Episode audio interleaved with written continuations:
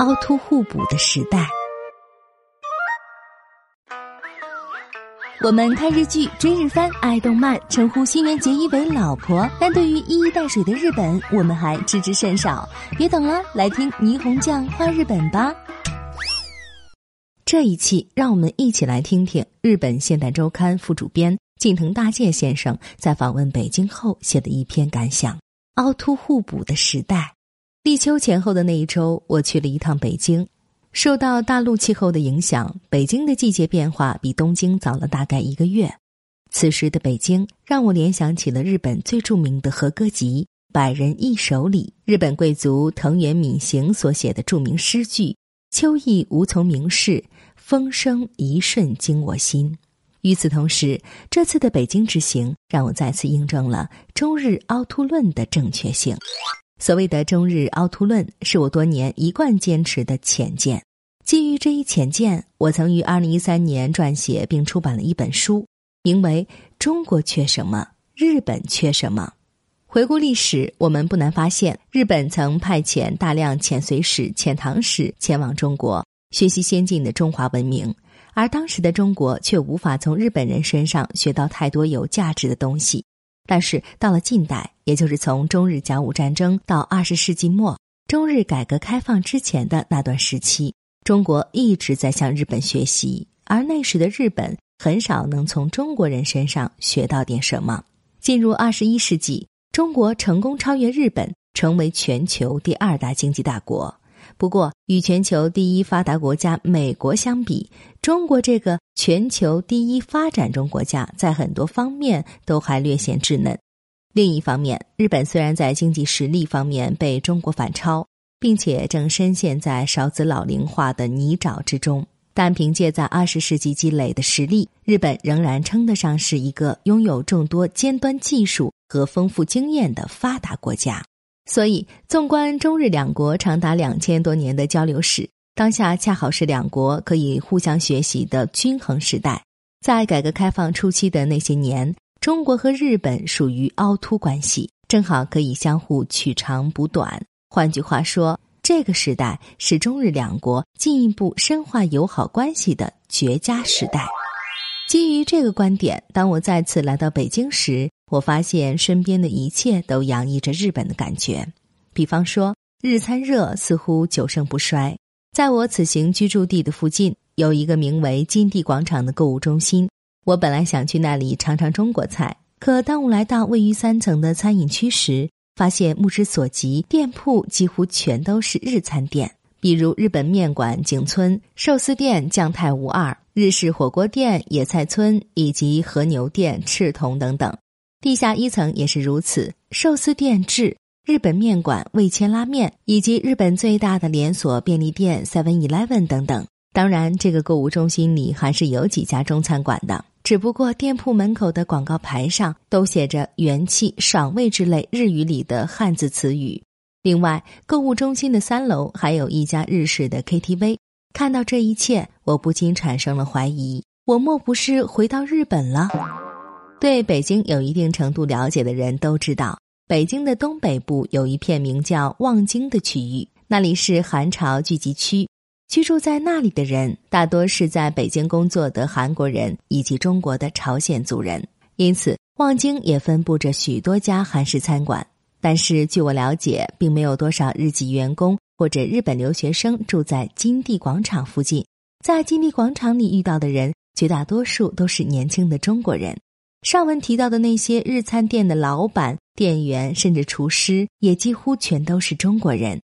我原本认为日餐和北京不适应，主要原因是：其一，日本四面环海，所以日餐的食材以海鲜为主；而北京周边既没有海，也没有大江大河；其二，日餐以生冷为主，中餐以烹饪为主，北京菜更是以红肉为主要食材，所以。日餐能够在北京站稳脚跟，这真是让很多日本人都感到不可思议。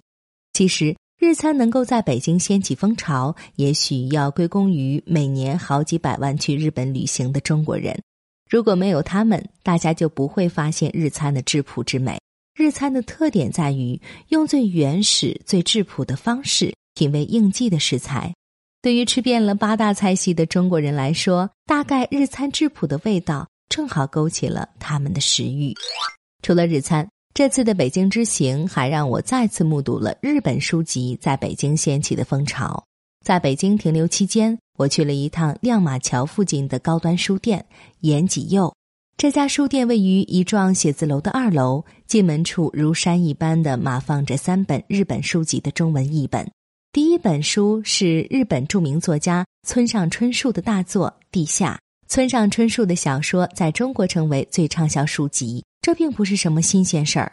但《地下》并不是小说。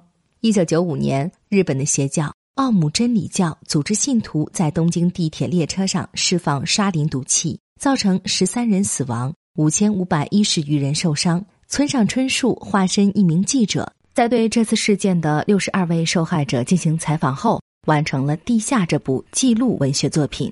一九九七年，该书在日本发行时，日本人对书里的内容褒贬不一。第二本书是日本江户时代的顶级浮世绘画师葛饰北斋的代表作品集《富岳三十六景》。浮世绘是在日本江户时代得以蓬勃发展的彩色木板画的总称。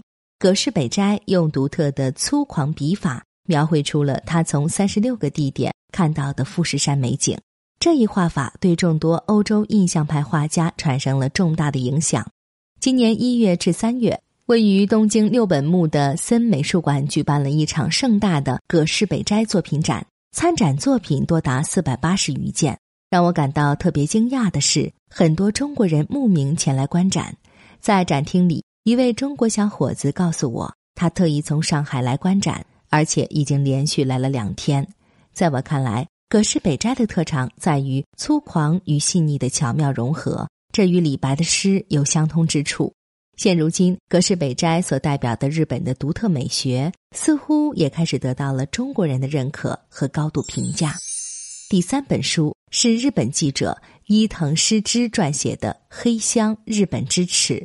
该书的日本版出版于二零一七年十月，刚一面世就在日本引发了热议。根据伊藤诗织在书中的描述，他曾在美国纽约某大学进修新闻学，由于经济方面的原因，他利用课余时间在酒吧打工赚取学费。此间结识了日本东京广播电视台驻华盛顿分局局长山口敬之。二零一五年四月，山口敬之以面谈工作事宜为由，邀请他共进晚餐。席间，山口敬之在他的酒中放入了安眠药。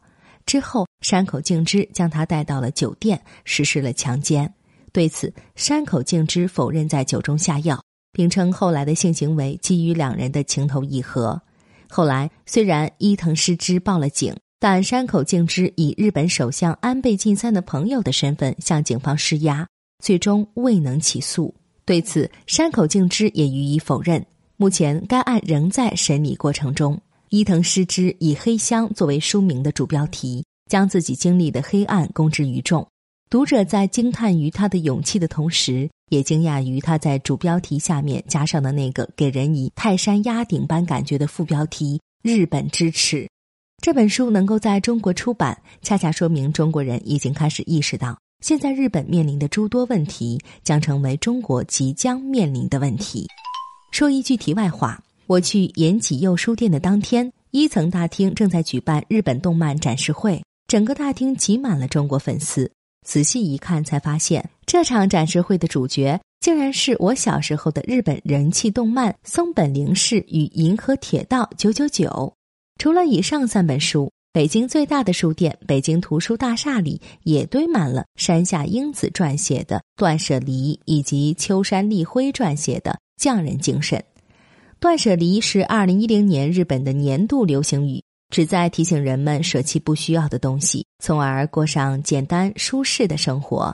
秋山立辉则是日本著名企业秋山木工的创始人，一生致力于传承日本传统的木工技艺。总而言之，我衷心希望中日两国能够在更加广阔的范围内，进一步深入的取长补短，携手共创美好的明天。